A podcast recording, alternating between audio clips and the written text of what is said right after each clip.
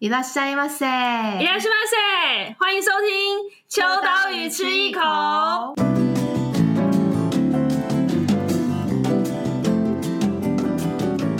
嗨，大家好，我是 Eva，今天又到了我们的新刊特辑。 今天邀请到的是编辑佳琪，以及远在京都的应应仙。哎、欸，为什么今天我有大舌头？而且还是台湾狗语应仙，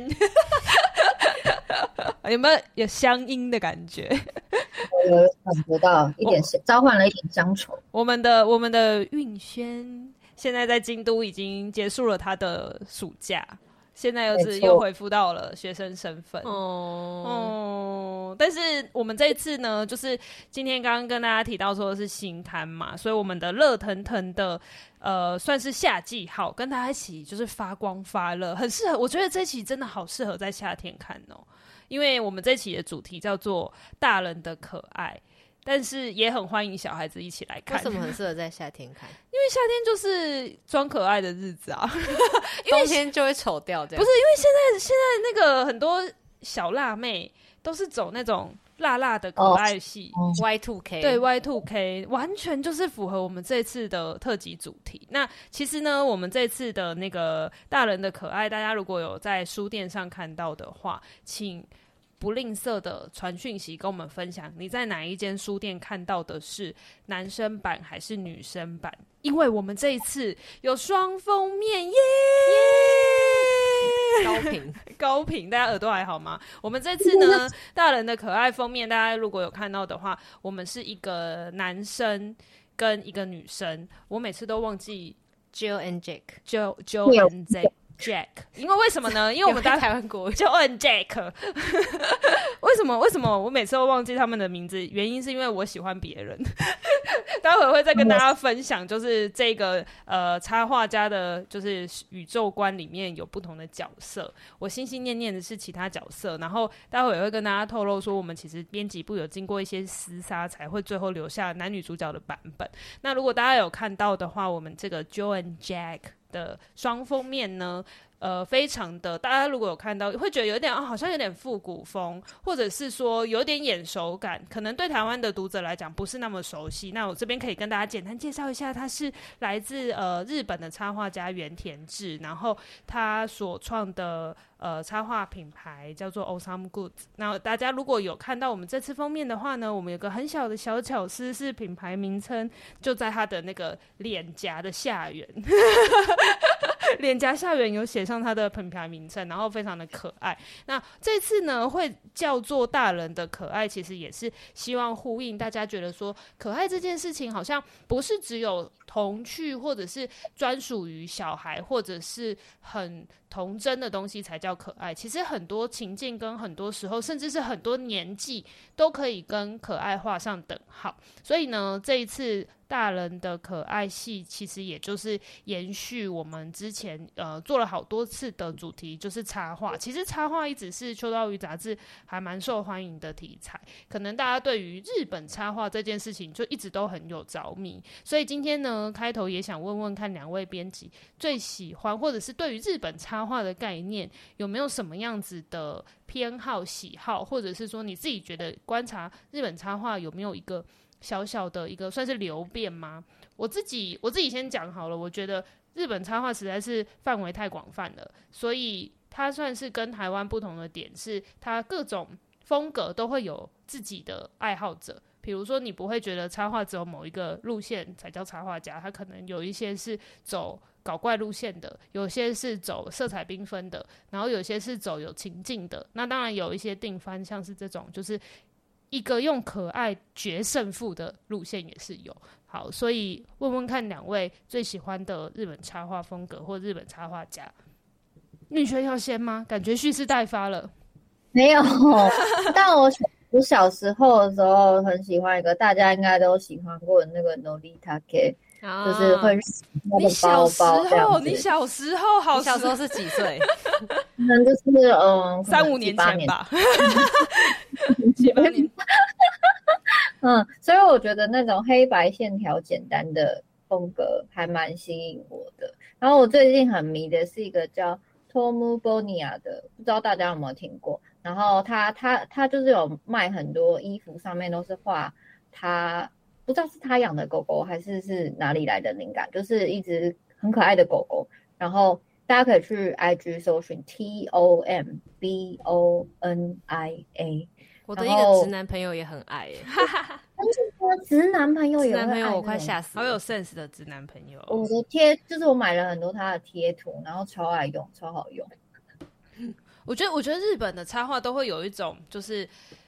角色感，会让你直接带入，就是他就是栩栩如生，就是他，你就觉得哇，我好像好像很认识这只动物，或者是认识这只生物，你甚至是无法去定义。对，但是我觉得他们在对于这个角色的刻画是很强烈的，但是你又不会觉得说好像很很太过了，太刻意。对，那佳琪，你觉得你你分享一下你最喜欢的插画家或者是风格？我觉得刚刚有一路是角色感，然后我觉得最近日本就很流行那种线条或者是他的风格，你一看就知道说啊，这个是这个插画家画的。然后我刚刚突然想到，就是前几天滑 IG 的时候滑到一个叫西山宽介的人，他很常帮 M Premium 画封面，然后他最近跟那个雅马哈合作，就是一个。耳机还是什么的包装，然后我就觉得天哪，真的太好看了！就是他们的插画家，就不止在杂志上会发挥的很好，他们连就是跟产品的呃结合设计，我都觉得做的很厉害。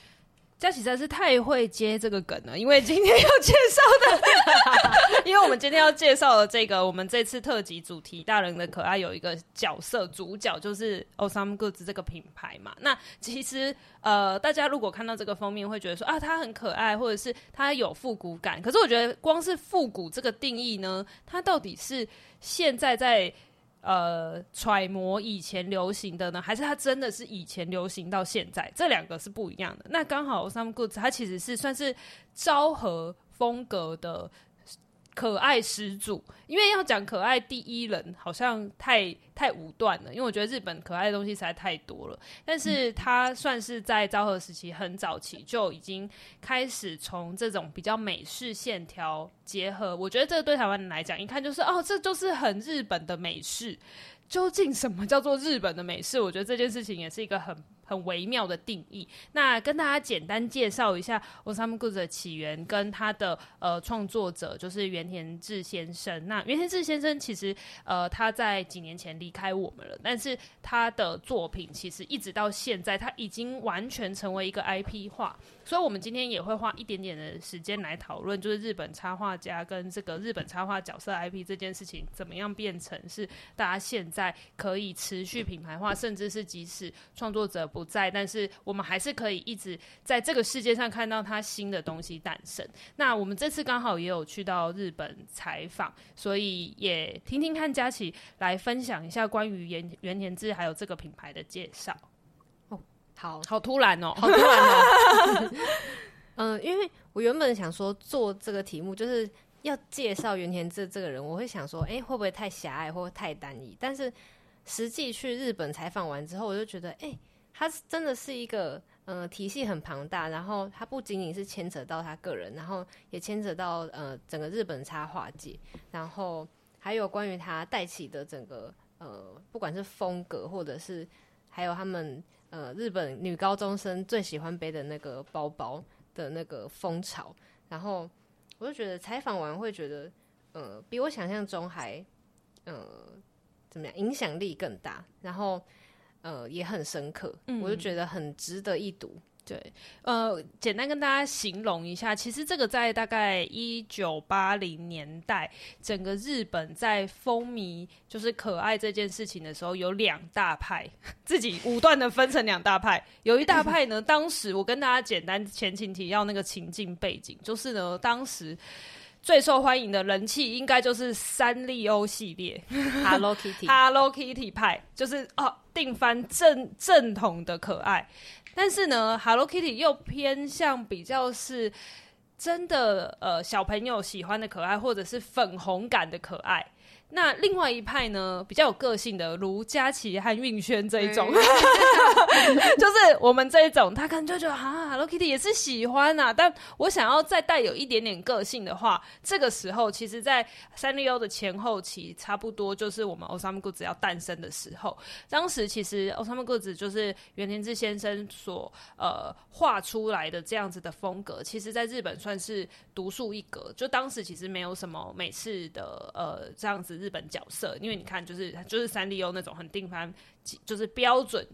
共同语言的可爱。所以当 Osamu Goods 这种好像有一点点带有个性，跟甚至是线条感是很成熟的利落线条，然后给他一些故事情境的这样子的设定，是在当时是非常非常少见的。所以逐渐呢，就分成是有一些喜欢三丽鸥，有一些会是喜欢这种。具有个性派的呃品牌，算是小众品牌。可是呢，有一个第二个大事件，刚刚讲第一个大事件就是分成这样子可爱的。品味喜好，但第二个大事件呢，就是在九呃八九零年代，其实有很多品牌进军日本，还有日本也开始有很多品牌诞生了。那最经典的代表，刚刚呃就是佳琪有提到说，日本女高中生为之风靡的，就是当时 Mr. Donut 其实是美国的甜甜圈品牌进军到日本的时候，他们要开始就是号召人气，他们就跟 Awesome Goods 合作，然后有推出了联名的几呃不不确定是不是几点，但是。是有推出联名的商品，就是你必须要去买 Mr. Donuts 才能兑换这个商品包包，就是它的插画包包。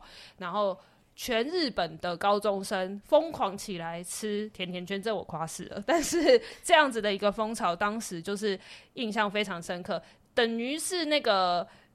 Seven Eleven 跟全家几点的大始祖，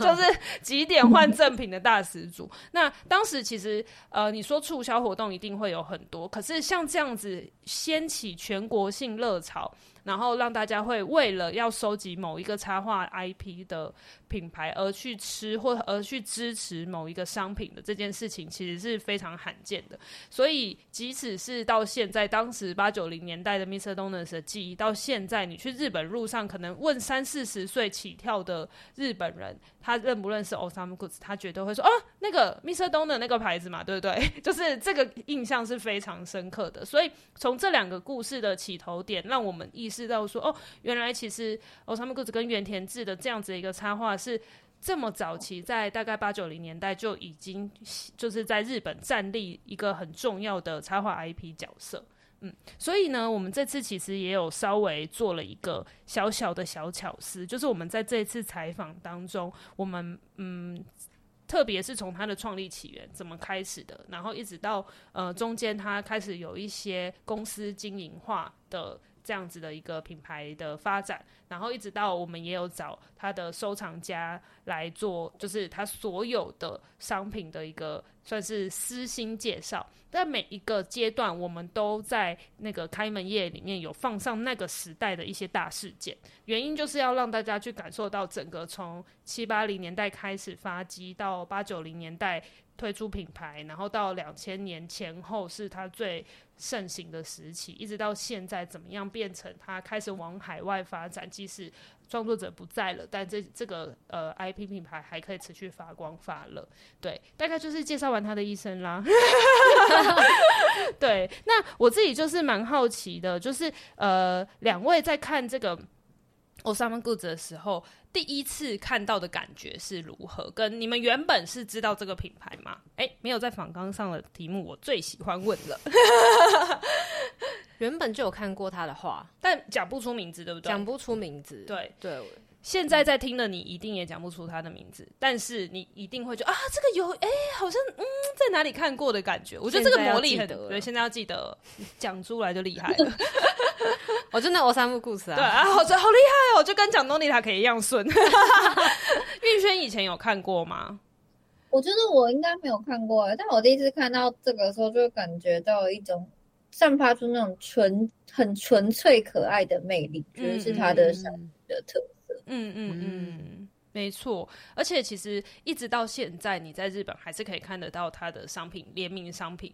你就是举凡到很大的品牌，比如说像 Sony，或者是时尚品牌，例如说那个呃川久保玲的品牌，甚至是呃一些呃国际知名的品牌，都有曾经跟他联名过。但是小到例如说有一些糖果品牌，你在我记得玉轩是在唐吉诃德有买到那个哦那个 Osama Goods 的那个糖果，是唐吉啊便利商店还是唐吉诃德？唐吉诃德我买到了。哦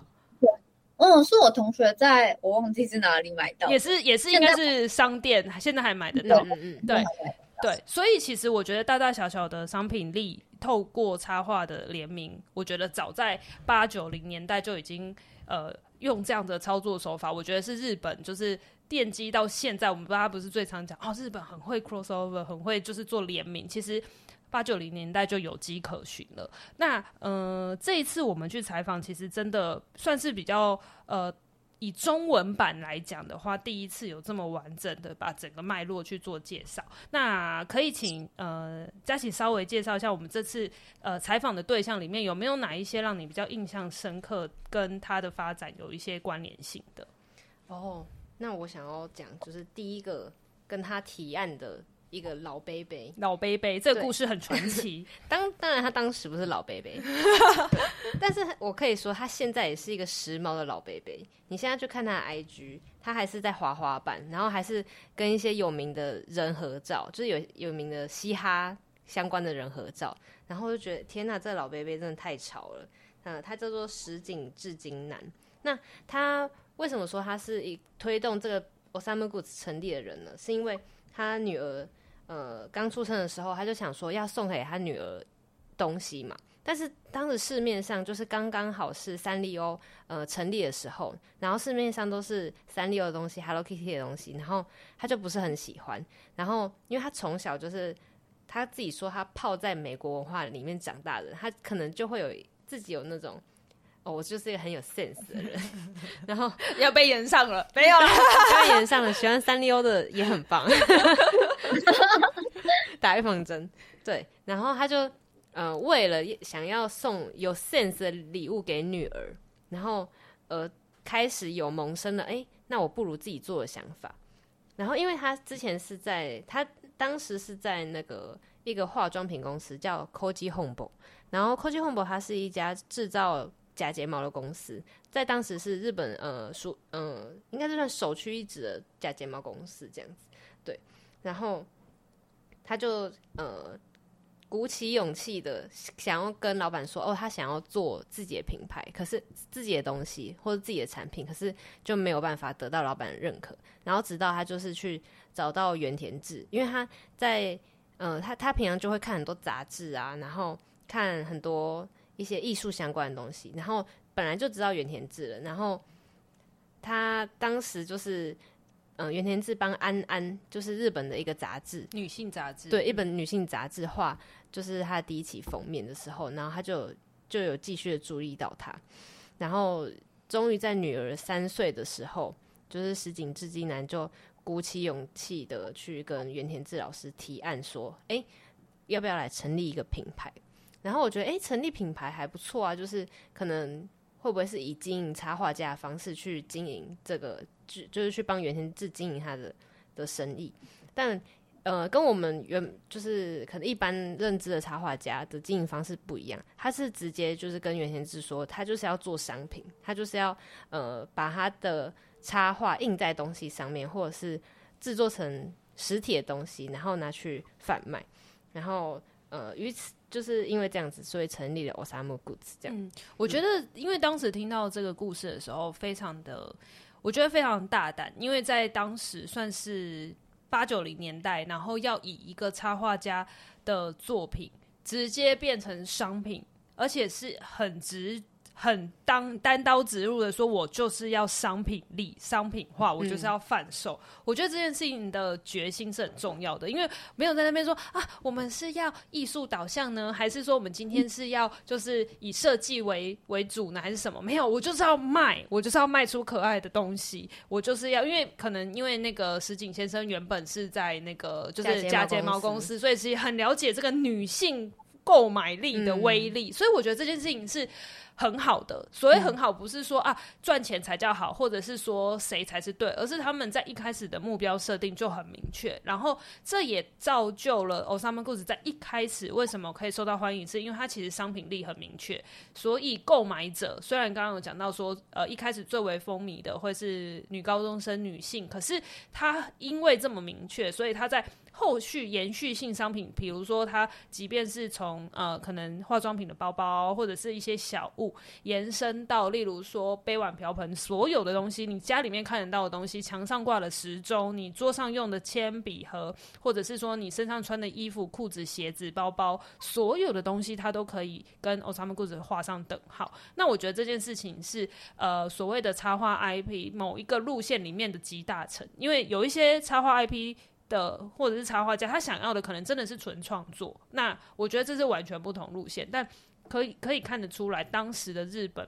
有这样子的潜力去呃促成一个插画角色变成这么完整的商品化。但是我觉得现在听起来当然是回头去讲啦。但是其实，在一九七零八零年代，当时能够把 IP 化做成这样，如果不是石井先生稍微疯狂的提案。也不会成就这件事情。嗯、然后他后来还有也有说到说，哎，其实当时老板也搞不太清楚他们在干嘛。对，就是当时他们本来就是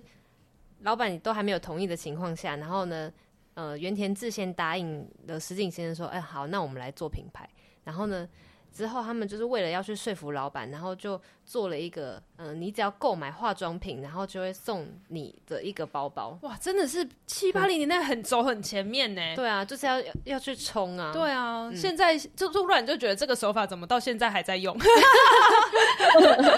对啊，就是我觉得当时会可能也因为有呃化妆品这样子的一个基底，让他的商品是可以紧接着去做一个很高的一个曝光。然后刚刚其实也有讲到一个关键点，就是在还没有成立有。他们故事之前，其实袁田志老师他是在嗯嗯、以插画家的身份，在很多杂志上面有刊载。那包含刚刚也有提到的，就是女性杂志《安安》的创刊号之外，其实像是现在台湾人比较熟悉的《POPEYE》，就是男性的这种时尚潮流风格的杂志，其实当时也有就是跟呃就是袁田志老师合作。如果你现在啊去一些二手书店，还会看得到就是当时袁田志画的封面，然后你会看得出来那个很美式的那个。呃，有点蜡笔感的线条，其实就是就很有可能是袁林志老师的作品，嗯、但是那个风格其实是呃原田智引进的吗？其实那个已经是算是一个时代的潮流，但是他算是因为他非常从小他住的地方，他其实是住在东京嘛，那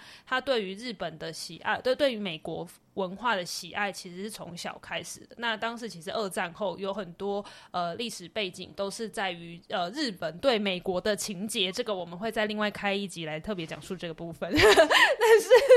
日本对美国的这样子的文化情节，其实就累积了原田智的美感。所以他后来呃毕业之后在，在在日本是先读了平面设计，对，然后毕业毕业之后才去到美国，然后吸取了很多美国当时其实。当时那个时期，我们查了啦，应该是比较偏向普普艺术这样子的一个风格，所以把美国的文化熏陶带回到日本，它算是这一批里面蛮有代表性的。然后再把这样的风格带入到日本杂志，所以你要知道，七八零年代日本的杂志就是用这种美式风格才会建构起你。台湾人现在才在讲说，City Pop 就是日本的那个就是男性穿搭的风格，可是其实它是从七零年代就一直累积到现在。所以很多东西我们现在看就是很习以为常，可是那你要往前推，它其实是很多前人去累积出来的品味跟风格。我想要补充就是，嗯、呃，呃，就是石井先生有跟我们分享到说，就是袁田志小时候他是跟一个抽象画的画家川端实在学画画，然后我就很惊讶，天呐！小时候我们不是还在用蜡笔在那边乱涂鸦，他就已经在学抽象画了，所以他的那个 sense 跟品味。是从小就开始累积的，嗯嗯，而且我觉得日本的插画创作者有一个很大的关键，是他喜欢的东西不是只是他那个风格的。比如说像他原田智，他可能小时候有抽象画的累积，然后长大之后有呃美式的普普风的一个经验等等的，最后才揉成了现在的 Osama Goods。就是我觉得这件事情很很不可思议，就是他的、嗯、你看到的最后成果，其实它是有很多前面的养分所种植出来的样子。对，所以我们这一次可以采访到石井先生，真的是蛮，因为因为原田智老师不在了，所以我们只能采访到最贴近他的人，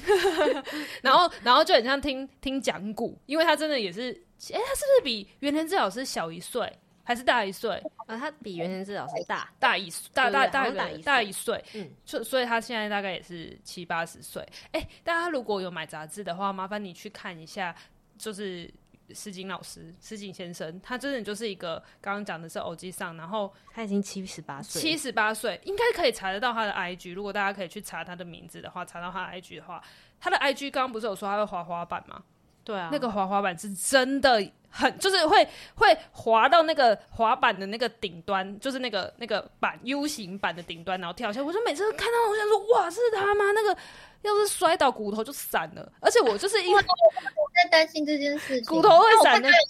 他有戴安全帽。对对对对对。可是可是我看到他在滑的时候，我就想说，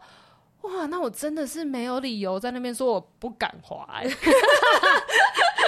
就是他都他都已经七十八岁了，还敢做这样子的尝试。然后然后他因为他也有成立就是呃音乐的杂志跟音乐厂牌哦，他有他有音乐厂牌。听说他是第一个把雷鬼这种音乐带进日本的人，太厉害了。他自己拍了一个雷鬼相关的电影，太可花钱了。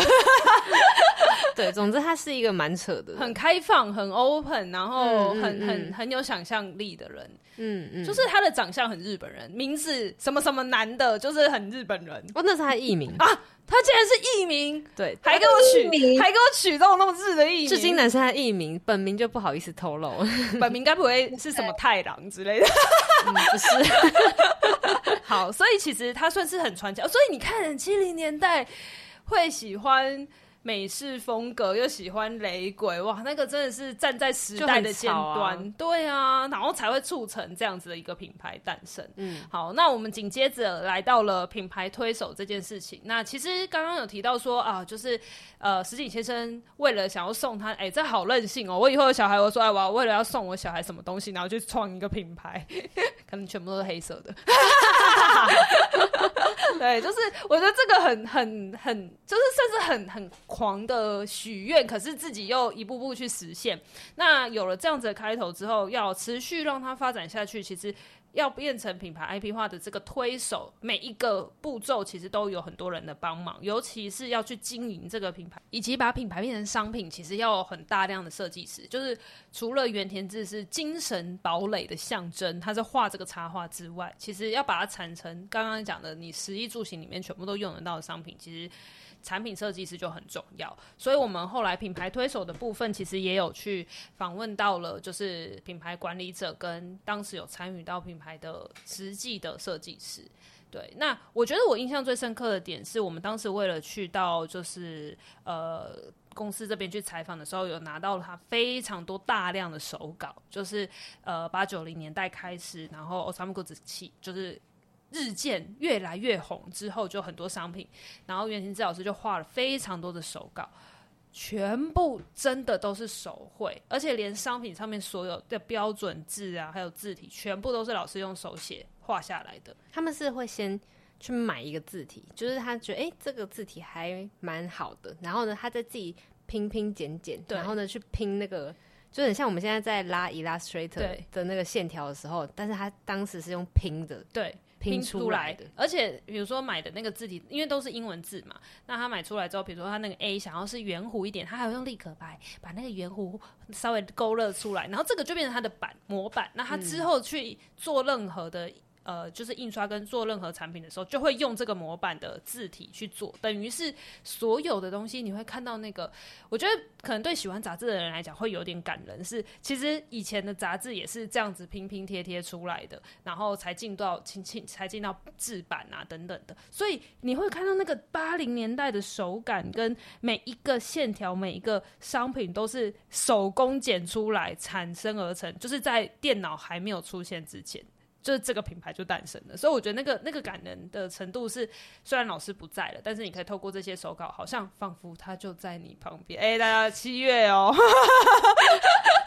可以，对，但是我觉得那个温度感啊，温度感是、嗯、是存在的。对，好，那呃，其实。品牌推手这件事情，呃，我觉得在经营上面，我们这次也有做了非常大的就是介绍，尤其是怎么商品化，或者是说商品这个角色它要怎么持续引起呃，就是他的粉丝新鲜感。还有一个很重要的关键就是，Osamu Goods 当时有成立他的粉丝俱乐部，嗯，等于是现在的粉丝团呐，好不好？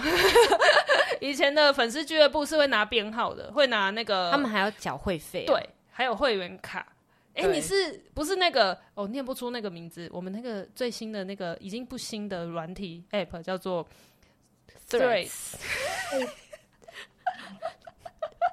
你现在笑笑这个 App 吗？我在笑我的发音。哦，没有，因为你说你在笑他，他已经不红了。他的确是不红。你看人家上面裤子也红了二三十年，然后这个 Threads。才几个月就突然变小，因为我我实在是念不出来。运轩，你念念看。嗯，突突然好紧张啊，Threads 吗？好难哦，你也好标准哦，很标准呢。就是那个啦，对，就是那个 Threads。他不是有编号吗？你不是申请那个，就是会有你是有吗？有有有，他会有一个，你是现在已经都到 E 了，你是几号？就是。加入这个 app 的，对对对对对对。然后，可是呢，拜托我们物理原田智老师，怎么是韩交错？他当时就是九八九九零年代最红的时候，其实就已经开始做那个粉丝俱乐部了。然后做粉丝俱乐部之后，就会有会员卡，会员卡上面就会有编号。然后呢，其中我们这次介绍的那个呃，算是设计师。当时是当设计师角色的呃西部雅优美小姐，她其实就是曾经小时候非常喜欢。Osamu Goods，所以呢，她也有加入到会员，然后她有拿过会员卡，然后到她大学毕业之后，呃，就还甚至去为此去投履历，然后加入到这个团队，然后还带着会员卡进去，没有这这个 带着会员卡进去是我自己参参找赴会的，但是因为他们会员卡，真他们会员真的 fan 那个 fan club 真的做的很很细致，他们还有做有点类似粉丝的通报，就是报纸，然后会寄给粉丝嘛，毕竟有缴会费，还有做杂志什么的，然后。但是他会在那个粉丝的报纸里面去介绍跟袁天志老师有关的事情，或者跟这个品牌有关的事情。那西布亚原美小姐她当初是粉丝，可是她后来加入了这个团队，开始做产品的设计之后，她也被这个报纸介绍，所以她也成为了上面被介绍的一员。我觉得这件事情好好棒，梦幻，很梦幻。就是现在对台湾来讲，可能就是好，比如说你很喜欢，你很喜欢那个。呃，安藤忠雄好了，然后你就进到安藤忠雄事务所工作，然后还跟他一起建造了房子之类的，就是我觉得那个、哦、哇，那个梦幻感就是对，但是他就实现了这件事情，然后在原田智老师的手边工作。然后我印象深刻的事情，他有讲到说，他觉得老师最厉害的地方就是很多东西其实在他脑海里面，他很少在办公室画画，可是呢，当公司的同事下班之后，隔天早上画就会出现。嗯。嗯，又是这个 都市传说，没有 是，是他画的，是不是他画的？但他就是说，他很多东西其实在他脑海当中就已经勾勒完了，然后最后就会呃很完整的去画出来。但是我觉得呃最让我印象深刻的点，除了这个刚刚讲到说老师对于很多品很多画作其实都在脑海里。就已经勾勒完之外，还有一个最关键就是他对很多事情的品味，其实也就是很仰赖袁田志老师。比如说颜色啊，或字体，或者是他呃一个产品里面可能会用好几个角色拼成一个很满版的东西，多一个角色跟少一个角色，其实感觉就差很多。但这些 sense 的累积，其实都是很靠品牌的呃设计跟美感去经营出来的。嗯。佳琪觉得在采访过程当中，推手这一部分有什么要补充的吗？嗯、这一部分推手除了西部雅优美小姐之外，还有一一个人叫做神经农行，然后他他主要是现在都还在继续在做呃品牌授权的产品的监督这样，然后他有跟我们分享一件事情，就是在呃呃七八零年代的时候，他们一个月要制作的产品数量大概就是有二三十种一个月哇，一个月，天哪！现在有哪一个品牌可以一个月做二三十种类哦？对啊，就是很夸，就很夸张啊，就是笔算一个种类，然后橡皮擦算一个种类，嗯，剪刀算一个种类，这样总共要二十几个，嗯，每个月持续推出新产品，对，所以所以说，呃，喜欢 Osamu Goods 的人。有很多他的产品可以收集，对，嗯，不怕收集不完，对，然后就可以接到我们接下来要讲的品牌守护者，对，两千年左右这个时间点，其实，呃，当时其实我觉得日本的文化跟风潮真的就是在九零到零零前后。是在亚洲达到一个巅峰。嗯、那当时，呃，我们也这次也特别找了一个品牌守护者，就是专门在收集他的产那个 Osama Goods 商品的粉丝。虽然说是粉丝，可是他其实自己本身还有个本业，他是一个蛮知名的就是绘本编辑。对，嗯嗯。然后他也是一个古书店的老板，在呃在哪里？西迪洼，西迪洼。对不起，是 在西迪洼那边有一个古书店。对，然后。我自己觉得他也是那种很有 sense 的人，因为他喜欢的人呐、啊，就是他喜欢什么长兴泰啊，然后突然忘和田城啊，就是那些，就是他有一点嗯线条有点古怪，然后不是正统的可爱，可是嗯、你会觉得说哦这个人是有点自己的品味的那种人这样。然后这次也有去采访他，然后比较有趣的是，我就问他说啊，那你收集那么多都收集那么多东西，那你要怎么？去收纳这些东西，他说他也没有办法收纳，他就是买完一箱东西之后，然后就把纸箱封起来，然后丢到仓库里面去，再买另外一箱，再封起来，再丢到仓库里面去。这这有点像是就是有一些收藏癖好，就是我我我要收集，但是我可能真的也没办法拿出来用。比如说他还有那种什么超小件的、很可爱的衣服，哇，他怎么穿？就是他就是单纯收集，他就是想要他他的目的是想要把。就是原田至少是监修过的所有商品都收集完。哎、欸，他总共有收集的数量，嗯，目前是一千多种。哇，一千多种，嗯，所以呃，待会儿会提到，就是其实后来原田至老师欧尚木哥只有在日本各地办巡回展。有一些东西好像也是跟他哦，都是跟他借的啊，对啊，很多东西都跟他借的，而且是不知道有没有涨价啊？有哎、欸，会涨价哎。如果现在在那个，因为 E eBay 或者是 Amazon 上面看，就蛮贵。对，因为他说他当时开始收集的时候还没有那么贵，嗯，所以他那时候就疯狂收集。但现在你上网买，就是 Osamu Goods，呃，在当时呃售售出的东西。的话就会蛮贵的，嗯嗯，所以我觉得也算是变相是，我觉得价格就会反映它在市场上的珍贵性，嗯，所以呃，我们就是找到这样子收藏了一千多个品相的收藏家。那刚刚讲到说他也是绘本编辑嘛，所以他其实我觉得他自己，我觉得。Osamu Goods 就是这样。刚刚最讲一开头不是讲说三丽鸥派跟就是会喜欢 Osamu Goods 派的人，就是他其实就是两种品味风格不太一样，不是说谁优劣，而是你就会知道说哦，果然哎，Osamu Goods 派喜欢的人，他吸引到的那个氛围都是会。有一些些自己想法在里头，或者是会喜欢，好像不是这么典型，但是又可以找出一个品味所在的这样子的一个受众轮廓，嗯，我觉得还蛮厉害的，嗯。那我们接着呢，就也进入到了大概九零，一直从九零到现在持续发生的是，呃，袁林志老师他呃除了做 Osama Goods 品牌之外。呃，他也有在竹地这个地方开了一个插画学校。那这个插画学校其实一直从九零年代到现在都还持续在运作。大家想不到吧？竹地除了吃海鲜以外，还可以上画画课。他就是在竹地有一家蛮有名卖的那个草莓相关的东西，草莓大福、草莓冰淇淋什么的。然后他就在人群之中穿越进去，穿越进去的一个黄色的。大门里面，对。然后，因为其实这个插画学校，其实这个这个这一间呃，为什么会开在这边？是因为那是他们祖产祖产啊，老家。哎呀，原田智老师果然还是日本天骄子，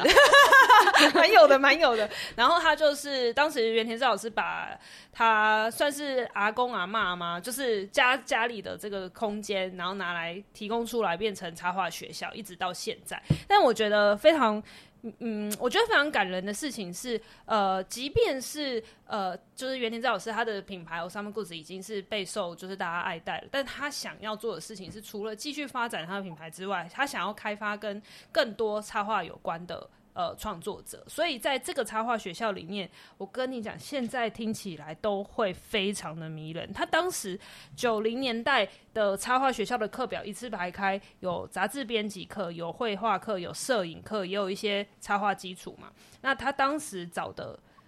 老师有谁？有谁？安西水丸。安西水丸其实是插画学校的校长。Oh my god，他是校长。对。还有还有还有摄影师，深山大道，有没有觉得很夸张？除此之外，还有像编辑的话，还有都主祥一。大家如果有在看，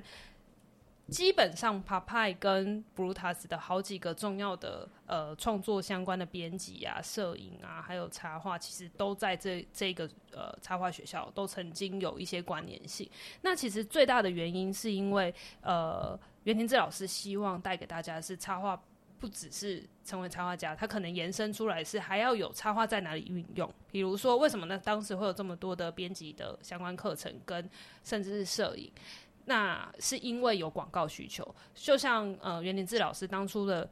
嗯崛起，其实是因为在杂志上画封面，还有画内页的很多的作品，所以他其实当时培育了很多不是本科班的。甚至很多是业余，就他可能是上班族，下课之后来上插画学校，然后去学习了很多这样子的一个技技技术之后，你说他真的会成为插画家吗？可能不一定，但是他可能会是做广告产业的，或者是做设计产业的，他甚至是相关领域的人，他可以作为一个延伸。那一直到现在，持续到现在，就连台湾也有一些插画创作者是有去上过课的。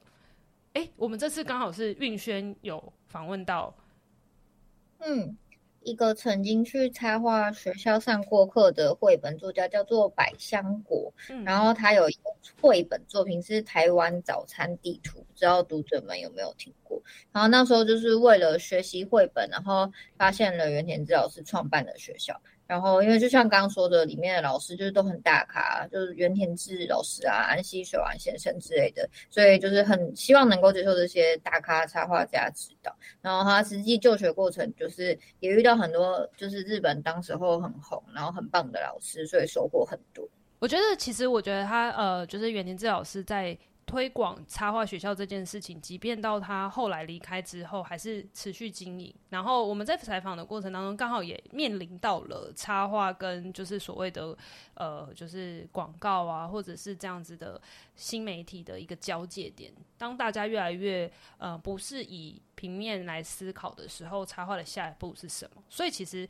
我们也讨论到说，在 AI 世界里面还会需要插画吗？那当然。呃，它的形式可能会被改变，可是创作的本质是不变的，所以我相信插画学校还是会继续，就是可以继续进行的原因是，我觉得只要有喜欢可爱跟喜欢创作的人，这间学校它就会继续存在，而且它可以满足。你不一定进去之后，你好像非得要成为插画家才能毕业，因为他其实有一个算是传统，就是每一届的每一期的毕业生，他们都会自己自费，是自费哦，就是筹组，然后成集结，把这一届应届毕业生的作品集结成册，然后从呃当初九零年代开始，他们就会每一届毕业生把这个集结成册的小册子寄到每个出版社或每个杂志社，然后希望可以有合作的机会，一直到现在，他们都还是持续。做这样的事情，那当然现在那个小册子可能不一定寄到呃杂志社或出版社，但是它上面会都会记载大家的 IG 啊或者大家的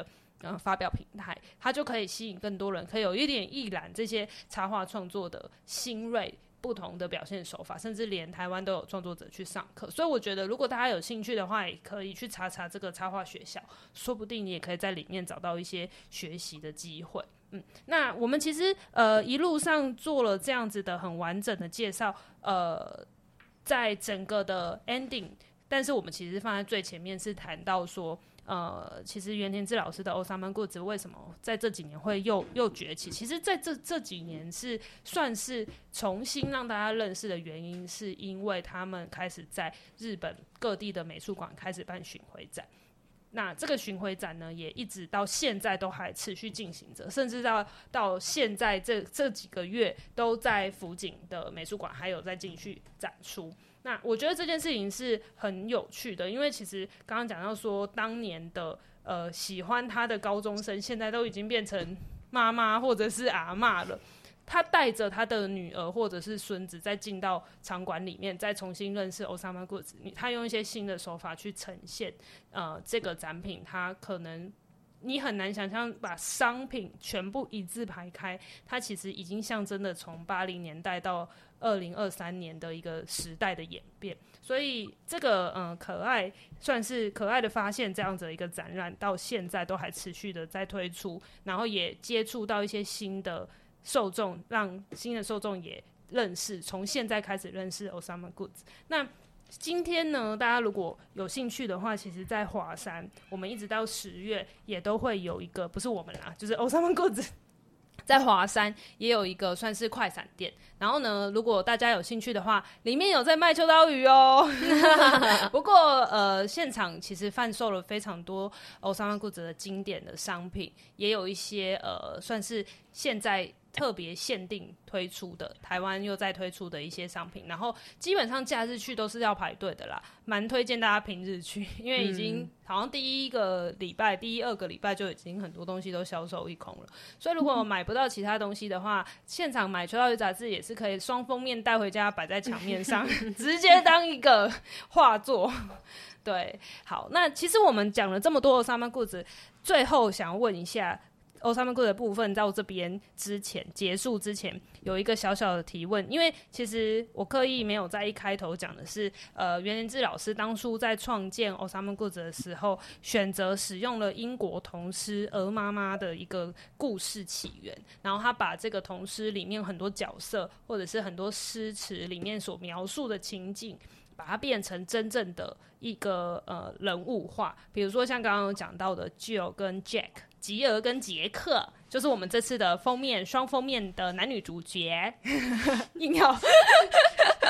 硬要对，然后他其实就是故事里面的男女主角这样子，然后其他还有一些很可爱的，例如说，呃，从墙墙上摔下来的鸡蛋，有没有听起来就很像童话故事？然后还有一些我自己也还蛮觉得这个蛮可爱的是，会一只很想要跳上月亮的小牛。然后还有小狗跟小猫，小猫还会拉小提琴。然后还有一个呃很爱欺负人的小男孩，叫做 George。这些就是像是你平常生命身边当中会出现的人。那我就想问问大家最喜欢的角色，我就不说了，我的角色已经有被重复了，所以我就交给了。哦，因为我因为我跟怡华都很喜欢 Betty，就是她是在假日然后弄丢鞋子的可怜少女。然后就觉得哎、欸，很可爱，就是他的脸是在哭，然后，然后很很少看到，就是哎、欸，就是有一个卡通角色或者是一个 IP 角色，他的脸是在哭的。对，嗯、他虽然在哭，可是你会觉得他的哭不是。不是好像很很衰或很悲哀，反而会觉得哦，我也是会有气气的时候啊。嗯、可是它会让你觉得很有人性化，然后你反而会觉得说啊，对人的开心或不开心都是有可能的。那我这边也呼应一下，就是呃，刚刚有提到的那个在袁连志老师手下担任过呃设计的西布雅由美小姐就有说过，她其实觉得袁连志老师的风格会受到大家广泛的喜爱，就是因为他的插画创作是非常的。具有人性化的，就是不会只有开心跟欢乐，而是不开心的，像 Betty 会哭哭，鞋子掉了会哭哭，或者是像 George 很爱捉弄人。他有些插画的角色的那个产品是他挤眉弄眼，是很生气的。我们就是想说谁要买，但是 还是有人会喜欢。对，就是各种情绪、各种的表情都有可能会是呃可爱的一件事情，即便他现在正在哭或生气，也是很可爱。那运轩，你最喜欢的是哪一个？我最喜欢的有两个，第一个我是觉得人长大都要保持赤子之心，所以我觉得《Dance to Your Daddy》那个宝宝非常可爱，哦、超可爱，都看起来天真无邪的样子。然后，因为我也很喜欢动物，但其实我本人其实是狗派，可是我这三只看下来，不知道为什么最被猫吸引，所以猫也是我最喜欢的其中一个。嗯，猫真的超可爱，而且就是这次在华山的那个快闪店里面也有，就是经典提袋的妇科，然后妇科里面那个猫的头，就是每一个角色都是头都大大的，猫的头真的就是你背出去，应该所有猫派都会疯掉。超可爱，真的超可爱。玉圈想要吧？狗派都觉得这个真的很很犯规，很犯规。对，所以大家就知道为什么我们会说，就是我们很难抉择封面，最后才选出就是还是啊定番啊，就是男女主角。先让大家从最基本的认识，以后有机会的话再用其他的款式跟大家见面。对，那我们其实上半部的部分呢，就是 Osama Goods 的介绍到这边告一段落，但是。我们其实这一期的主题是大人的可爱，不是只有 Osama Good，我们还想要让大家知道大人有多可爱，所以有一个大人的可爱不活，这边就有请。我觉得这个名字太可爱了，为什么会想到用“不活”这两个字？“不”就是部门的“不”，活动的“活”，“不活”这个字来定义可爱的活动这件事情。呃，因为呢，就是不活在日文里面代表就是你放学后的那个团体活动，你加入的社团的活动。然后我觉得，就是对大人来说，就是想问一下两位，对你们来说，可爱是什么样的东西啊？可爱，我觉得可爱是会让人疗愈心理的事物，就会很可爱。嗯，我觉得我想要引一下，就是我我前面采访到那个图。土井先生就是那个绘本编辑，他就是说，呃，看到可爱的东西的时候，然后身体不自觉的会有啊，好可爱的那个心情，或是那个身体的肢体动作，就是能引起这种心情的东西的话，就是觉得就是可爱，这样就是可爱的定义。嗯，嗯，我想的也其实有一点负面诶、欸，我觉得可爱是一个很好用的词，它是一个呃人跟人之间相处的哦，呃。对日本人来说，他不知道说什么的时候，就说卡哇伊。然后你看到一个这这个东西，你其实没感觉，你也说哦，好可爱哦，有的感觉。但是有人就是比如说，当有一个男生被称赞很可爱的时候，其实有些男生是不是会不开心？嗯，就是、我想要帅啊，谁要可爱啊？这样。有些女生也会，可能也会这样。我要漂亮啊，谁要可爱？这样，可爱就是一个太中性的词，以至于它可以承载很多意义。然后就像大刚刚两位说，就是它是一个可以疗愈心灵的东西。所以当你在呃很烦的上班时间结束之后，如果可以进行一些让你就是做了之后你就觉得哇。哦，哦好可爱哦！然后心情可以变得很好的一些活动的话，然后感觉可以让你的生活变得嗯更轻松愉快，所以这次就推出了大人的可爱不活这样的计划。然后就像我们刚刚有说，可爱它是一个百变怪，它有很多意思，所以我们这一次就尝试在呃各个呃事物里面去寻寻找可爱的东西。然后第一个想要先分享的是，就是一个叫做。阿萨基妞的呃创作艺术家，他是一个日本蛮有名的 YouTuber 呢，还有自己的服装品牌。然后佳琪是他的，我是他的粉丝。那你为什么喜欢他？哦，突然突然的采访，哦，就是因为我很喜欢看一些就是服服装相关的日本 YouTuber，然后阿萨基妞就是其中一个。然后他永远都是很可用很可爱的方式讲话，然后穿的衣服也都服啊服啊的，就觉得。如果要找日本可爱衣服的话，就是去看他的频道准没错。真的，而且他的可爱是那种嗯粉粉，然后他自己称这种风格就是叫做 Poppy 嘛。然后他的服装品牌也是叫 Poppy。如果大家去看，就是喜欢就看了杂志之后喜欢他家的样子的话，可能也会喜欢他的服装品牌。就是以后去日本可以去他的店里面看看。然后阿萨基妞他很酷的是，他租了一间房子。就是不是他买的哦，他租了房子，可是他把整个房子大改造，然后变成一间符合他想象中世界观的房子。然后就是像我们刚刚说，他称呼这种风格叫做 “puppy”。然后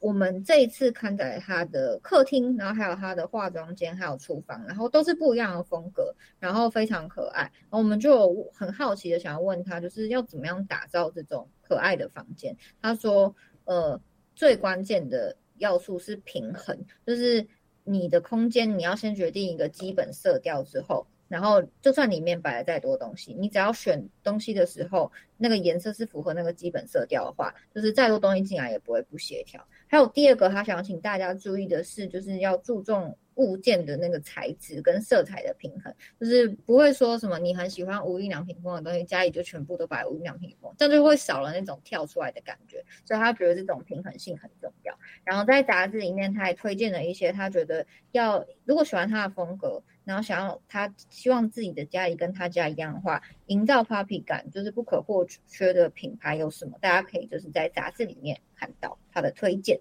然后第二个是我们当初就是有想什么东西就是可以就是展现让人觉得很可爱很疗愈，然后我们想到的是豆盆栽，然后这次我们在 IG 上面就是找了三位就是对植物很有爱的豆盆栽呃豆盆栽达人，对，跟我们分享就是他们的盆栽，然后大家有发现他们都是就是用几根手指头就可以拿那个盆栽，可以想象那个盆栽有多小，然后他们。几个的共通点就是觉得这种盆栽因为很小嘛，可是它每天都还是会有那么一点一点微小的变化，就是它还是在这么小空间里面可以展受，就是展现它一年四季不同的样貌。他们这种努力生长的样子让他们觉得很可爱。对，然后我们也有把他们的 IG 刊载在杂志上面，有兴趣的话可以追踪他们。然后我觉得很实用的是，我们问了一个问题是管理植物的必备诀窍，因为我以前是黑手指嘛，但是我开始。呃，养植物之后就发现，嗯哦，就是我有去上植栽课，然后老师说没有人会是黑手指，你只要了解那个植物的特性，你就可以好好养好那个生物。然后我觉得他们这几个三位达人给的管理植物的必备诀窍，都是我觉得很基本很重要的，就是对植物有兴趣的人一定要来参考一下。嗯，然后再来呢，就是进到自然酒的单元，因为我本人就是非常喜欢喝。喝酒，喝酒，然后特别是，对，特别是自然酒。然后日本，呃，自然酒有个特色是他们的酒标都超可爱。然后，因为我们毕竟秋刀鱼是专攻日本线嘛，所以这次就请到就是呃台北很有名的自然派酒吧的老板来帮我们推荐四支呃来自日本的自然派葡萄酒。然后大家可以看到，就是酒标都很可爱。然后这些酒都是可以在肯自然买到，所以欢迎大家去肯自然喝酒。然后老板他还加码推荐了两个，他店里没有。可是如果你来日本的话，可以去找找看的酒，因为都是自然酒，就是产量蛮稀少的。然后听他推荐那两支的时候，我真的整个人超心动，超想要赶快去找来喝，因为他竟然用空灵来形容一支酒，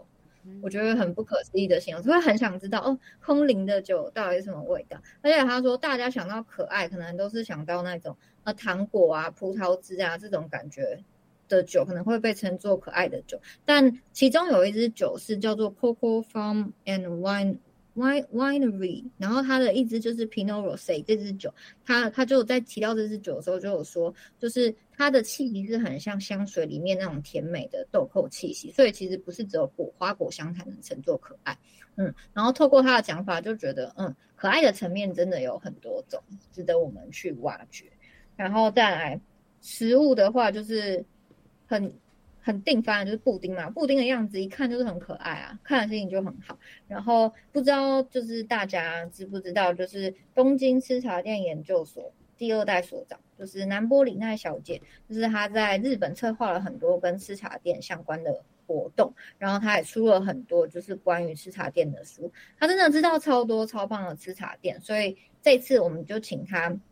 推荐了四家吃茶店的。布丁，然后它散落在各处，所以你去日本不管去哪旅游的时候，都有机会可以去到其中一家。然后我自己是呃已经去了其中两家，然后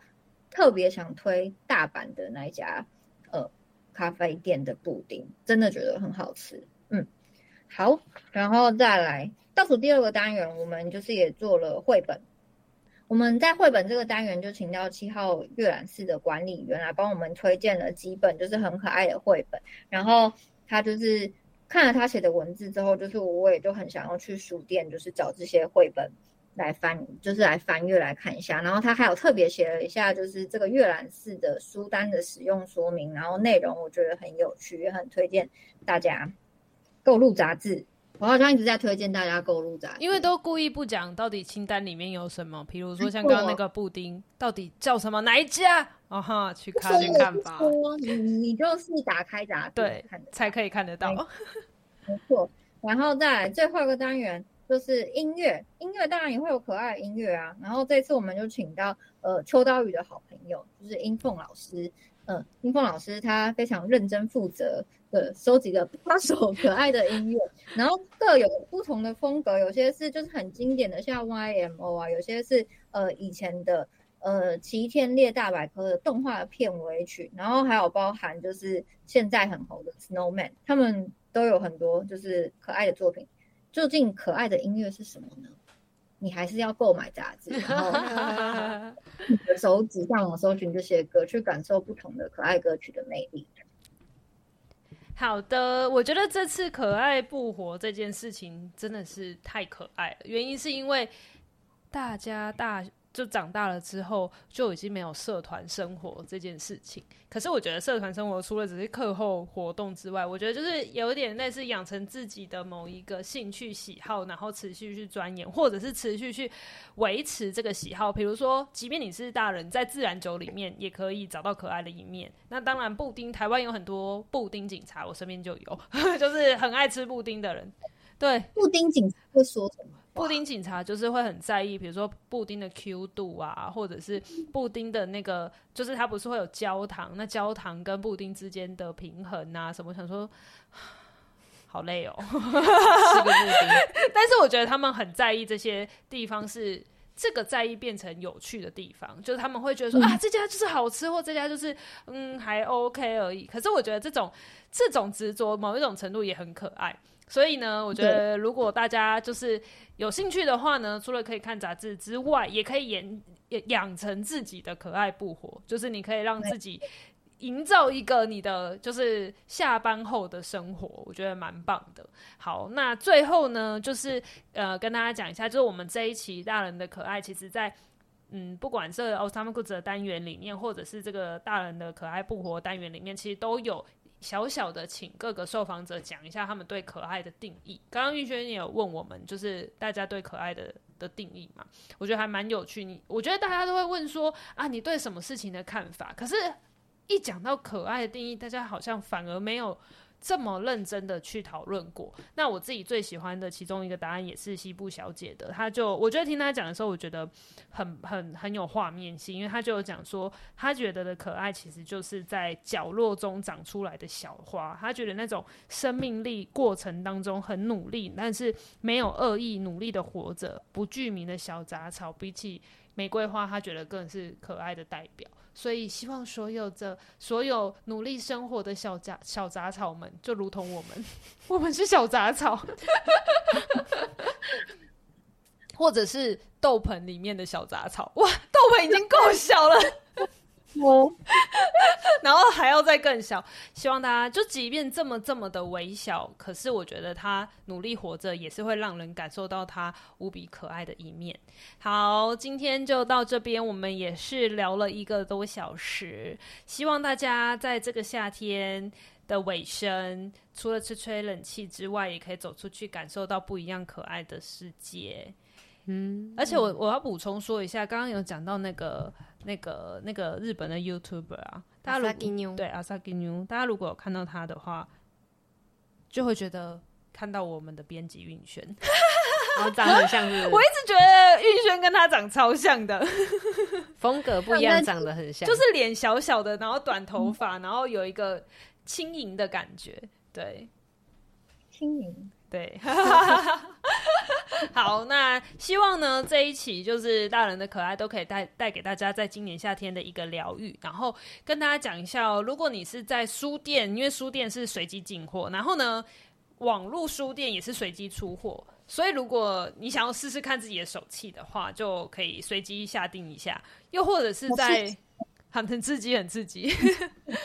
对，又也可以在就是秋刀鱼的呃网站上面可以连到像 Pinkoi 或者是我们的官网上面，就可以小技巧让大家选购男款或女款。我们现在还在统计那个人气，但是订番都是一次订两本。我会请他们，就是那个要真营造惊喜感的话，就是他们要给一段话，然后让我们判别这个人到底要给他男生还是女生。哇，占卜。小游戏，开一个空白的，好，还是就是请他描绘他觉得的可爱，然后猜不出来，对，对，很好玩，很好玩哦，互相感应一下，对对对，哇，很好哎，这个提案，好，我们从这一刻开始。你买到他想要的，就再买一本。对，哎，好好玩哦！这这是刺激销售量的方法。我们下单哦。我们要选学袁天志老师，就是产品力很重要，商品力很重要。好，今天谢谢玉轩跟佳琪跟我们一起聊聊大人的可爱，谢谢，谢谢大家。